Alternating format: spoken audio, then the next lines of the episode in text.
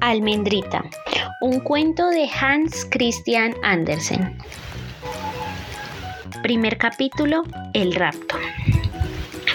Una viejita muy pobre y muy buena se encontraba sola en el mundo, pues se le habían muerto todos los parientes.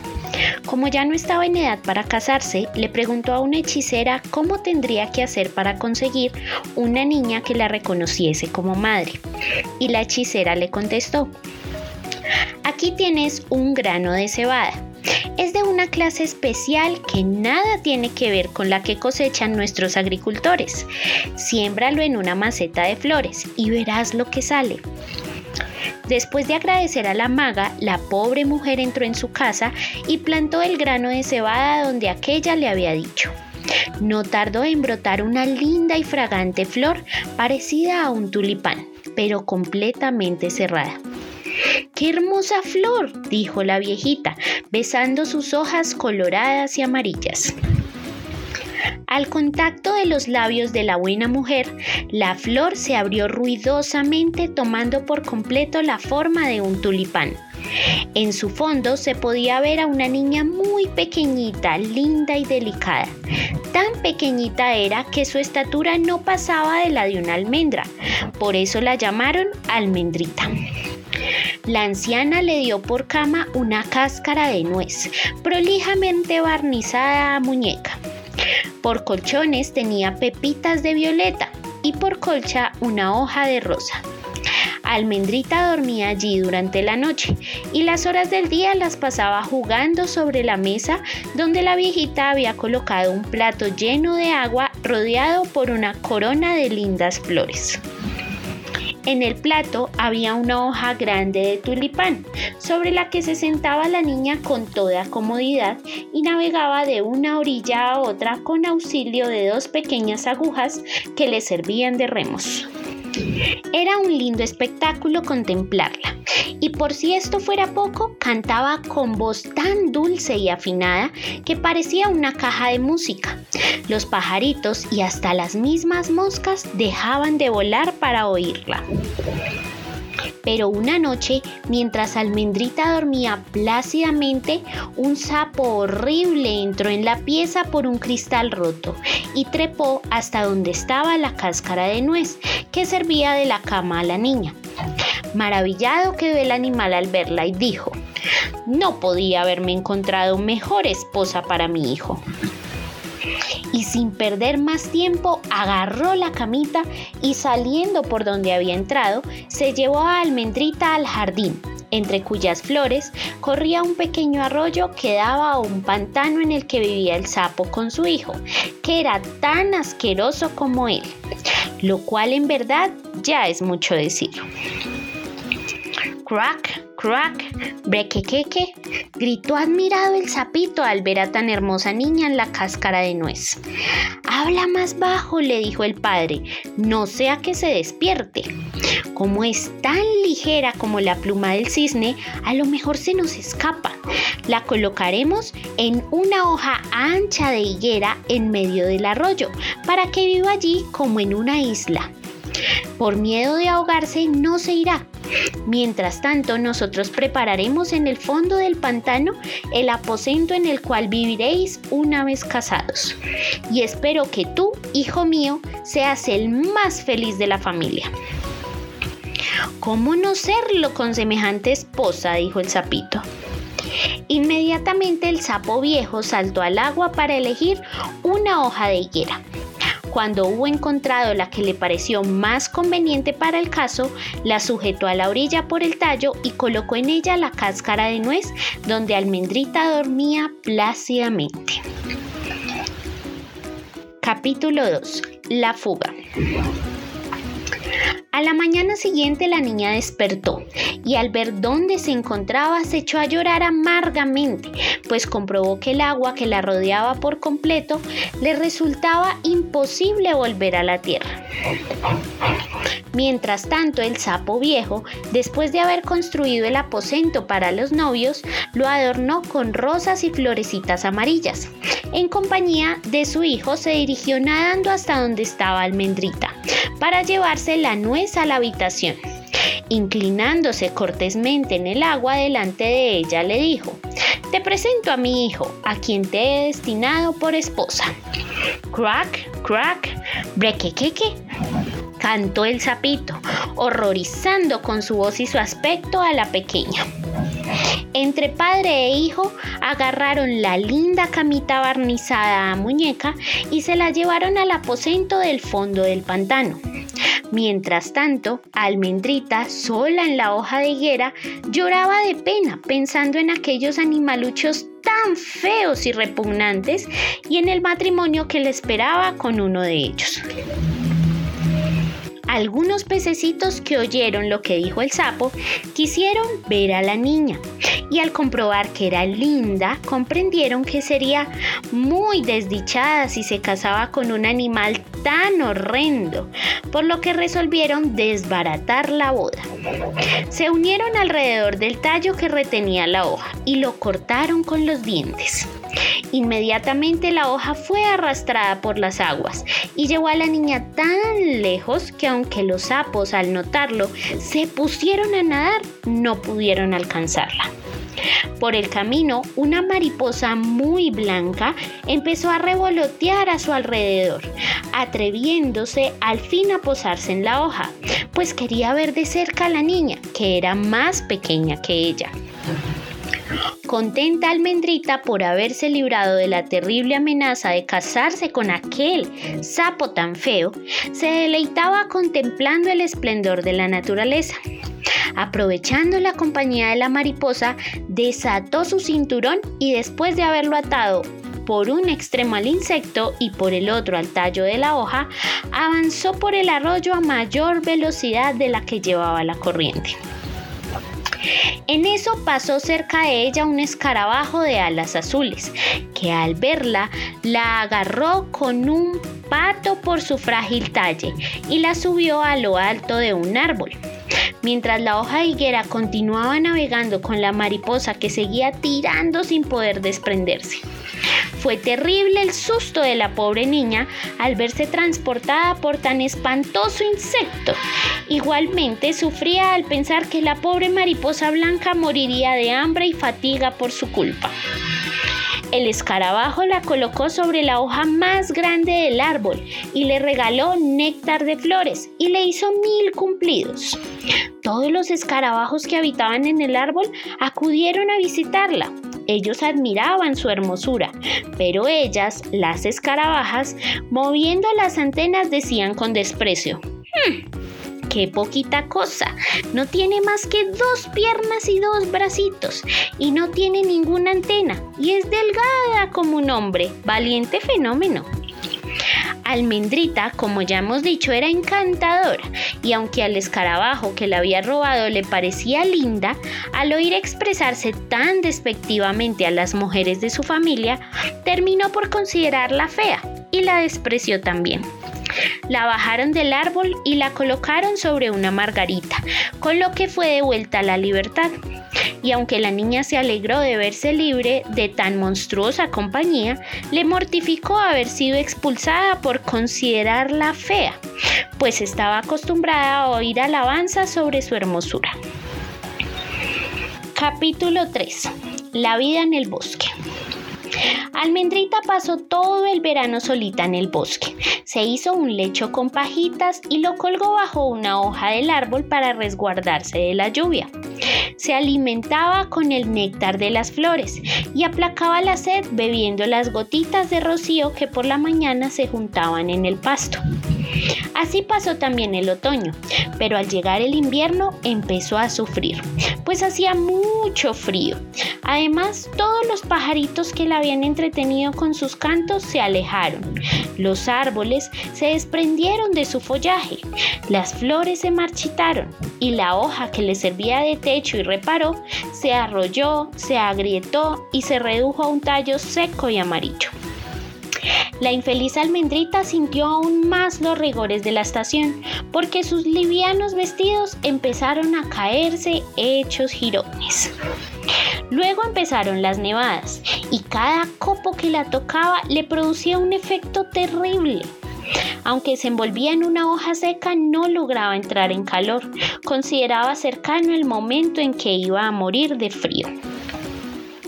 Cerca del bosque donde estaba había un gran campo de trigo, del cual no se veía más que el rastrojo sobre la tierra helada. A Almendrita le pareció tan grande como un bosque.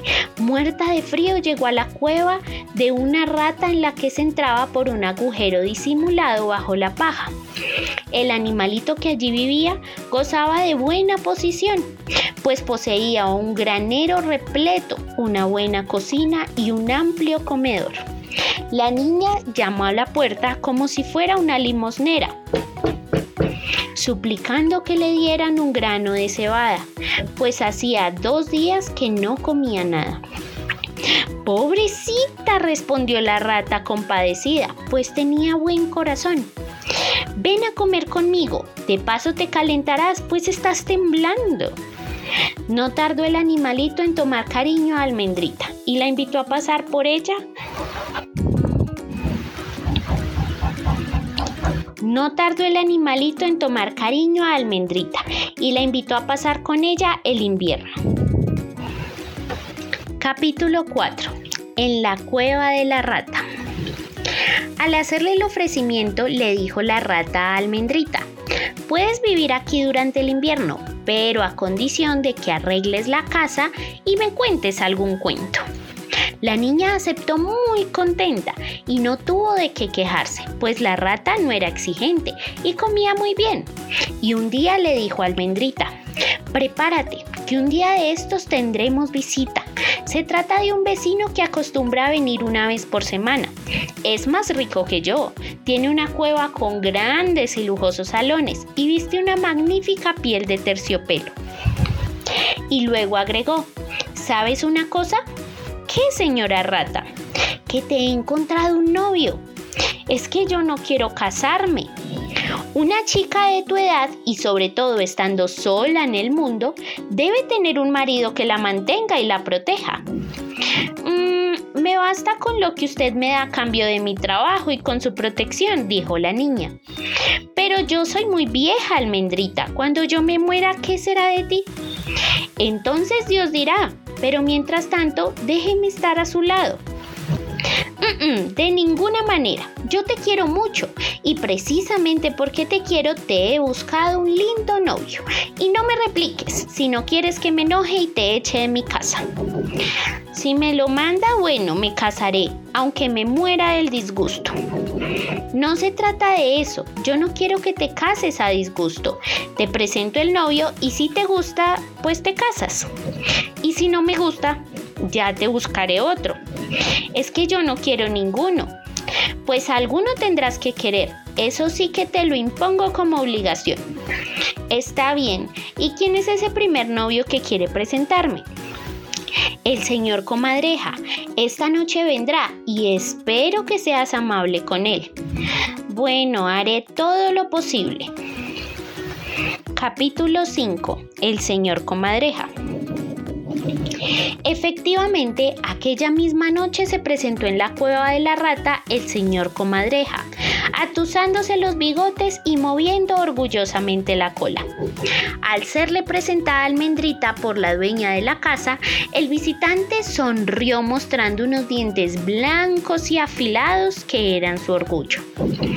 A la niña aquella sonrisa le heló el corazón, le resultaba muy antipática y le causaba miedo, tan feroz que la pobrecita no pudo menos que exclamar, ¡Uy! ¿Qué dientes tiene? Son mis armas de combate, nena, le contestó el aludido. Gracias a mis dientes procuro mi sustento y castigo a los que lo quieren mal. ¿Usted me quiere mal? No, yo lo quiero... No, yo no lo quiero ni bien ni mal, simplemente no lo quiero. Ya me querrá con el tiempo, sobre todo cuando sepa que trata con el terror de los gallineros, a quien el mismo zorro teme. ¿Y qué hacen los gallineros? ¿Vigila las gallinas?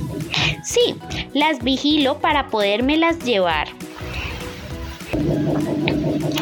Sí, las vigilo para podérmelas llevar y llevarme también sus pollos y sus huevos. Sobre todo los huevos. Me encantan. Al decir esto, se relamía los bigotes en los que habían quedado partículas de su reciente comilona. ¿Y a quién le pide usted los pollos y los huevos? A nadie. ¿A quién se los voy a pedir? Voy, los agarro y me los llevo a mi casa, cuando no los despacho allí mismo, si es que tengo mucha hambre, cosa que me ocurre una noche sí y otra también. Jesús, entonces usted es un ladrón. Niña, la reprendió la señora rata. Déjela, que tiene razón, intercedió el señor comadreja. Soy un ladrón, es cierto, y a mucha honra. Entonces no quiero saber nada de usted. Pues tendrás que saber, o de lo contrario, al decir esto último, hizo rechinar los dientes de una manera que Almendrita se puso a temblar. La conversación había tomado un caristal que la misma rata se inquietó y buscó un pretexto para dar por terminada la visita. Capítulo 6. El castigo. Cuando quedaron solas la rata y almendrita, ésta se echó en brazos de aquella y le dijo llorando, Por compasión, señora, no me haga casar con un sujeto tan depravado. No es lo que te imaginas, le contestó la rata. Es cierto que roba, pero lo hace como la cosa más natural del mundo. Ladrones fueron sus padres y ladrones él, y ladrones serán sus hijos. ¡Qué horror! Hijos ladrones. Pero ellos... Para ellos ser ladrón es como para otros ser carpintero o escribano, en su medio natural de vida y lo consideran lógico y hasta legal. Mm, pero no me negará que es un bravucón. ¿Ha visto qué alarde hace de sus dientes? Ese sí es un defecto, hija mía. No debía complacerse en asustar a las personas pacíficas como tú. Y lo peor es que se ha enamorado perdidamente. Y valido de sus armas bucales, no estará dispuesto a alargarse mientras le quede un solo diente. Mientras le quede un solo diente, Sí, mientras le quede un solo diente. Entonces ya estoy salvada. ¿Qué piensas hacer?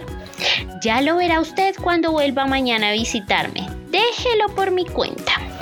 Está bien, hija, y que Dios te ilumine. Almendrita y Doña Rata se fueron a dormir y cuando a la noche siguiente el señor Comadreja apareció con su acostumbrado aire de matón, la niña se apresuró a atenderlo con una solicitud que contrastaba con el desdén miedoso del día anterior. Al poco rato de entablada, hizo derivar la conversación a los gustos predilectos de su pretendiente, los pollos y los huevos, y le dijo, ¿No ha visitado nunca el gallinero de la granja de los cuatro caminos? No, nunca me dio por rondar aquellos lugares, aunque algunos compañeros me han ponderado la calidad de sus productos. Y no le han mentido. Las gallinas de allí ponen los mejores huevos de la comarca. ¿De veras? preguntó comadreja, quien ya se le estaba haciendo agua a la boca.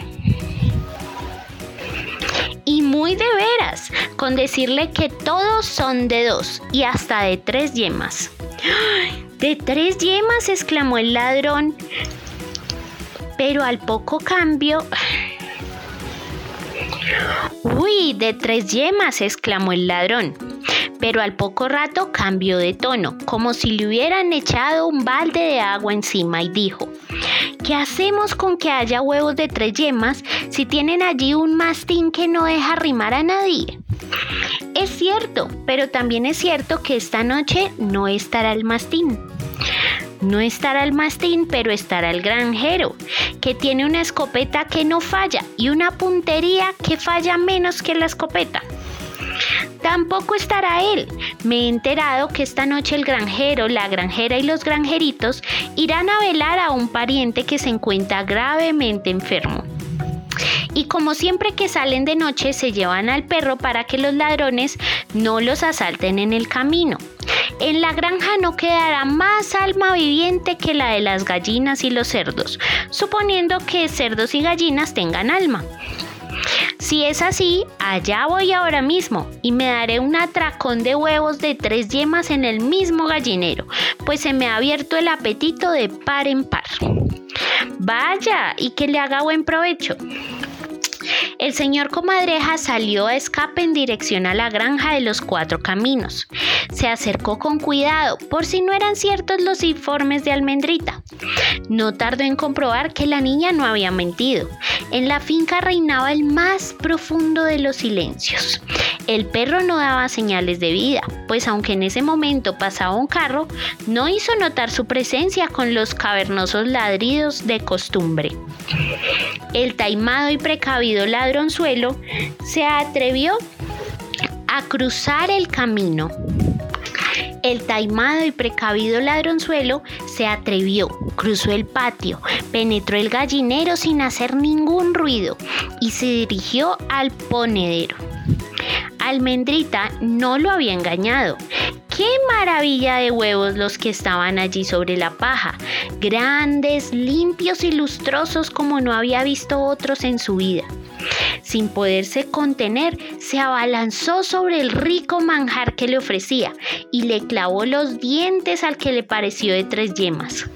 Inmediatamente lanzó un quejido y luego saltó por los aires yendo a rebotar sobre las losas del piso, algo que no era precisamente la cáscara del huevo de tres yemas, sino los dientes del señor comadreja. ¿Qué había pasado? Casi nada que los huevos del ponedero no eran huevos, sino simples imitaciones de duro mármol que la granjera colocaba allí para invitar a las gallinas a poner. Adiós herramientas de trabajo y armas de defensa. No le quedó al señor comadreja un solo diente entero. Adolorido y derrotado, se fue a su madriguera, de la que salía de tarde sin hacerse ver de nadie, para alimentarse de hierbas y gusanos y Almendrita, que se había puesto de acuerdo con la granjera para tenderle la trampa al ratero, se vio libre para siempre de tan temible y antipático pretendiente. Capítulo 7. El caballero langosta. Pero Doña Rata quería casar a toda fuerza a Almendrita y una noche le dijo, ¿sabes una cosa? Te he encontrado otro novio. ¿Quién es? preguntó la niña, ahorrando las protestas y prefiriendo pensar en una manera de sacarse el festejante de encima.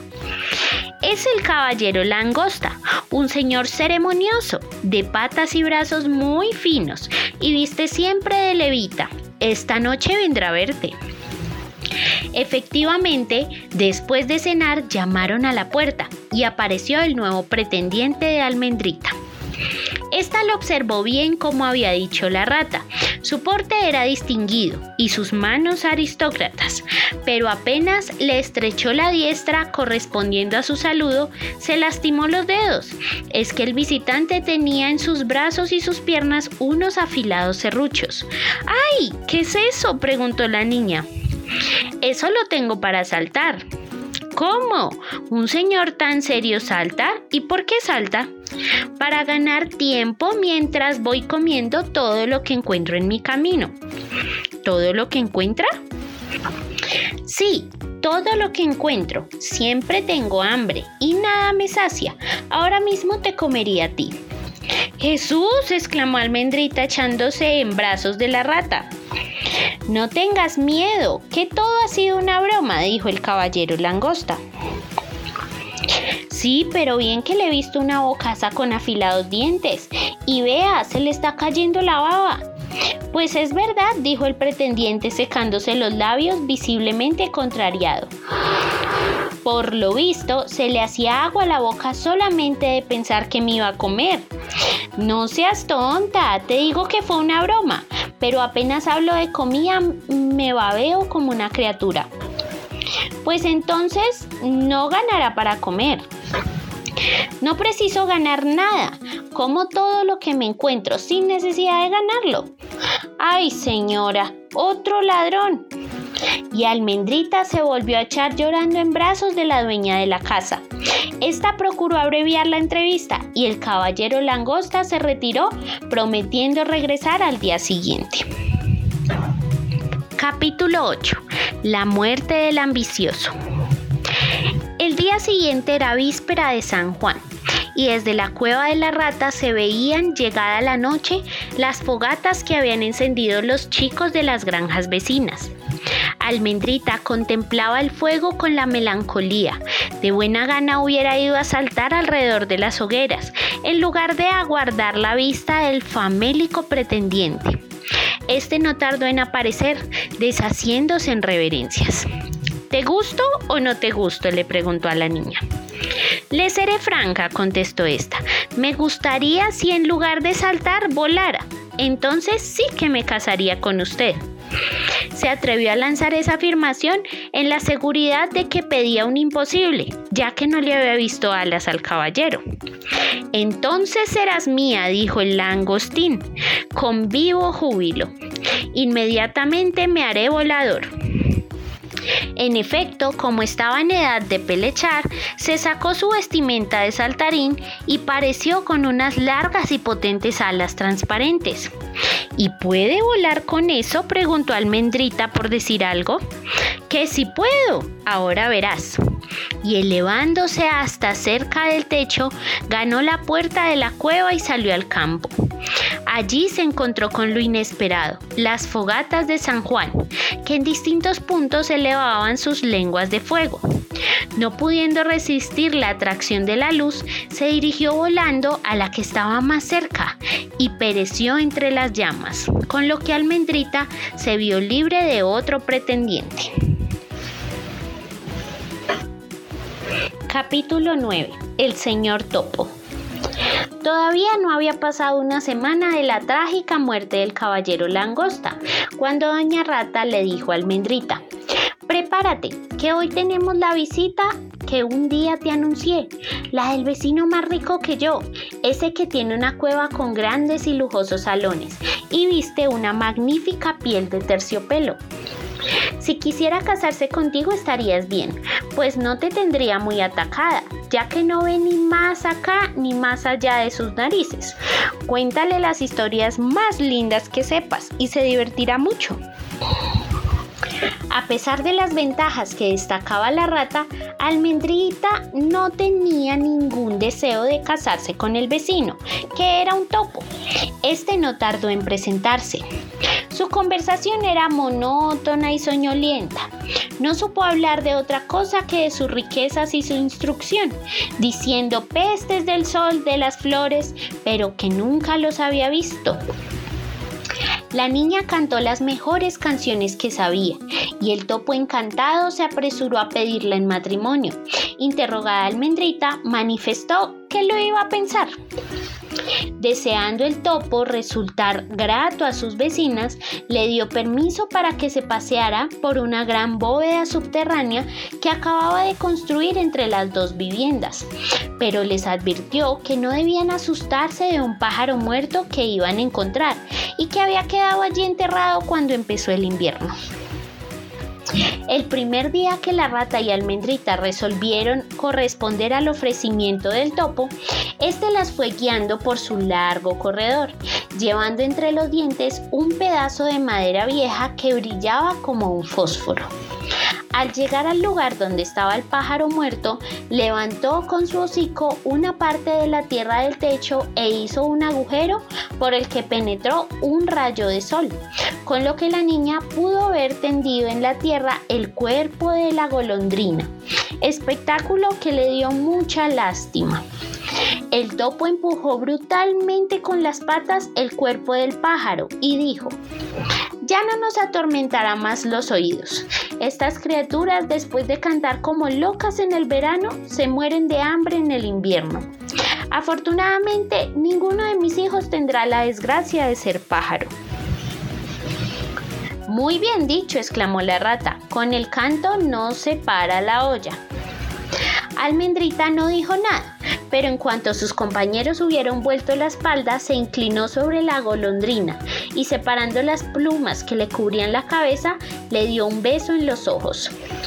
A lo mejor es ese pajarito que cantaba tan hermoso. Para mí este último verano, pensó, pobrecito, te compadezco de todo corazón. Una vez que hubo tapado el agujero, el topo obsequió a sus amigas con una merienda y luego las acompañó a su casa. Capítulo 10. La golondrina agradecida. Aquella noche Almendrita no podía dormir, pensando en la golondrina muerta. Se levantó y tejió un lindo tapiz de pasto y se fue a la bóveda del topo y cubrió con él al pájaro.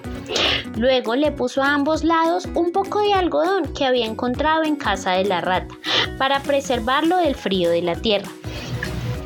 Adiós, pájaro lindo, le dijo.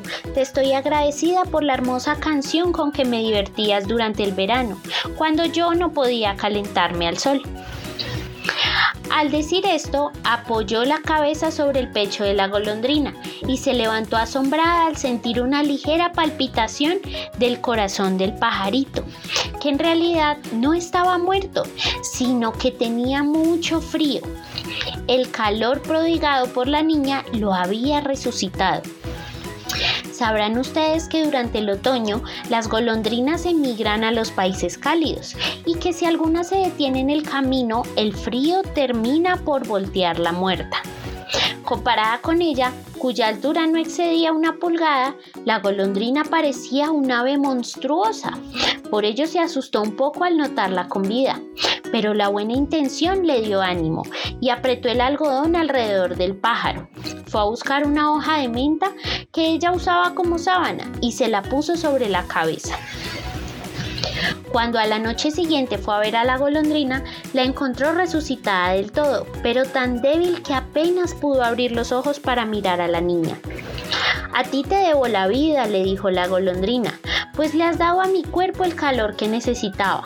Dentro de poco habré recuperado todas mis fuerzas y podré volver a volar calentándome a los rayos del sol. Por ahora no debes pensar en eso, le dijo Almendrita. Afuera hace mucho frío. Hasta que no venga la primavera debes quedarte aquí. No te preocupes que yo te cuidaré. Como el pajarito le manifestaba que tenía sed, le llevó agua en el pétalo de una flor. La enferma bebió y le contó que habiéndose lastimado un ala con una planta espinosa, no había podido seguir a sus compañeras a los países de clima cálido. Muerta de fatiga, había rodado por la tierra con el conocimiento perdido hasta que recibió la ayuda de la niña. Mientras duró el invierno y sin que la rata ni el topo lo supieran, Almendrita atendió a la golondrina amorosamente. Y cuando llegó la primavera, el pájaro que había recuperado todas sus fuerzas se despidió de la niña y salió por el agujero practicado por el topo en el techo, que Almendrita había destapado. La golondrina agradecida le dijo a su bienhechora que la acompañase al bosque sentada sobre sus espaldas, pero la niña, considerando que su ausencia causaría mucha pena a la rata, que también se había portado con ella, no aceptó el ofrecimiento. Entonces adiós, le dijo el pajarito elevándose hasta el cielo, y agregó cuando ya estaba fuera, cuenta con mi eterno agradecimiento. Almendrita se quedó muy triste. Para colmo no podía salir a calentarse al sol porque el trigo brotaba alto sobre la casa de la rata, formando un bosque tupido e impenetrable. Y un día le dijo a la dueña de la casa, Conviene que vayas preparando tu ajuar. El señor Topo ha pedido tu mano y para casarte con él debes estar bien provista. La niña resignada con su suerte tomó la rueca y la rata contrató como obreras a cuatro arañas que eran grandes tejedoras. Todas las tardes el topo las visitaba y les hablaba del horror del verano, por lo que la boda no se realizaría hasta bien entrado el otoño. Almendrita todos los días iba a presenciar la salida y la puesta del sol desde la puerta de la cueva, viendo el cielo a través de las espigas que agitaba el viento. Admirando la naturaleza pensaba mucho en la golondrina. Debió de estar tan lejos que posiblemente ya no la volvería a ver. Pasaron los meses, llegó el otoño y la niña vio terminado su ajuar. Y un día dijo la rata, Dentro de cuatro semanas te casarás con el señor Topo. Almendrita lloró, pues la asustaba aquel individuo tan fastidioso y aficionado a la oscuridad. No te pongas así, le dijo la rata. Considera que se trata de un buen partido. Si te afliges, me enojaré y te daré un mordisco. La niña atemorizada contuvo su llanto y llegó el día de la boda.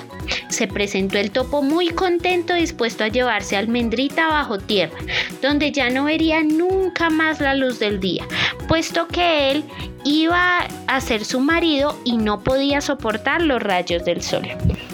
La niña para despedirse de lo que ya no volvería a ver salió afuera, donde ya habían cortado el trigo. Ya no te veré más, lindo sol, dijo, y abrazando una flor, adiós amiga mía. Si ves a la golondrina, salúdala en mi nombre y dile que soy muy desgraciada. En aquel momento oyó un cantito, levantó la cabeza y vio pasar a su amigo pájaro. La golondrina manifestó una inmensa alegría al verla y bajó para hacerle mil caricias. La niña le contó que la querían casar con un señor muy feo que vivía bajo tierra y que aquel mismo día debía celebrarse la boda a la que concurrirían como testigos algunos sapos y lombrices. Como se acerca el invierno, le dijo la golondrina, debo irme a los países cálidos. Si quieres venir conmigo, puedes subir a mi espalda. Huiremos lejos, muy lejos de ese señor que odia el sol, allí donde el verano y las flores son eternos. Ya que me salvaste la vida cuando yacía en el sombrío corredor muerta de frío, yo te salvaré ahora del peligro que te amenaza. Decídete. Sí, iré contigo, le dijo Almendrita.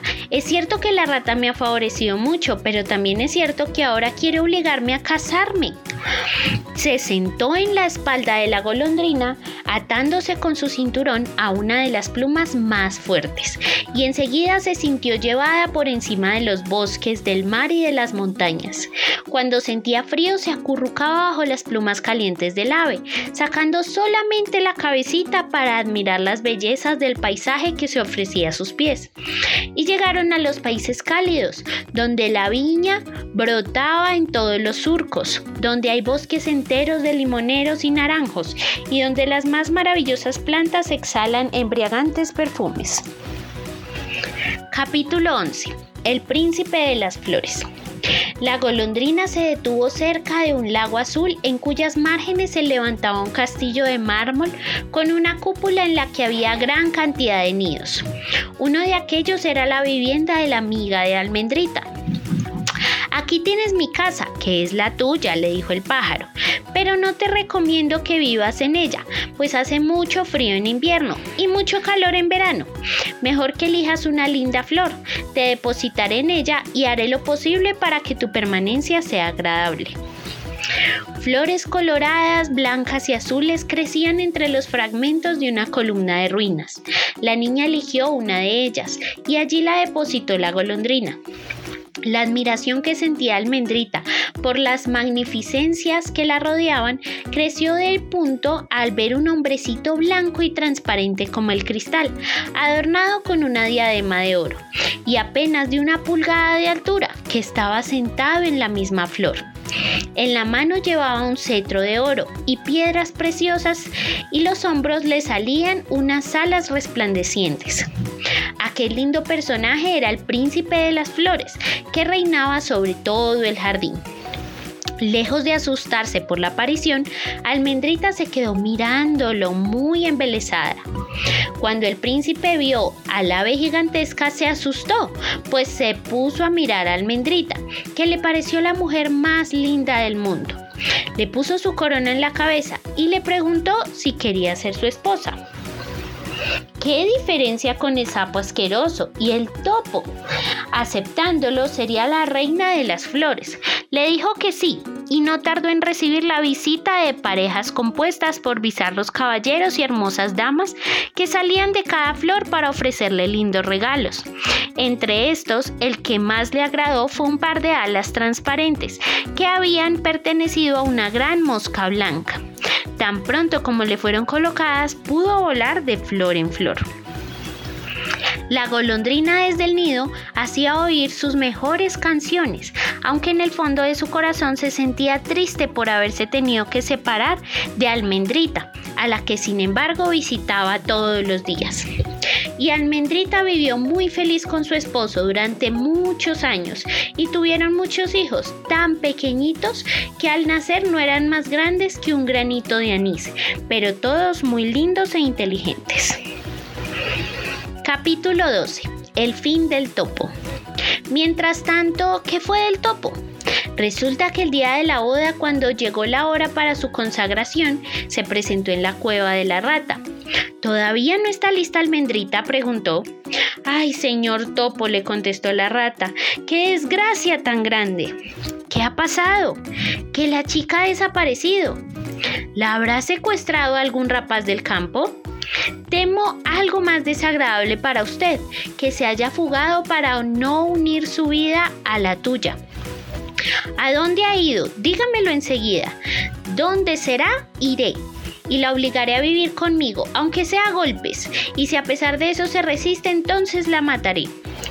Yo lo sé, exclamó una lombriz que envidiaba la suerte de Almendrita.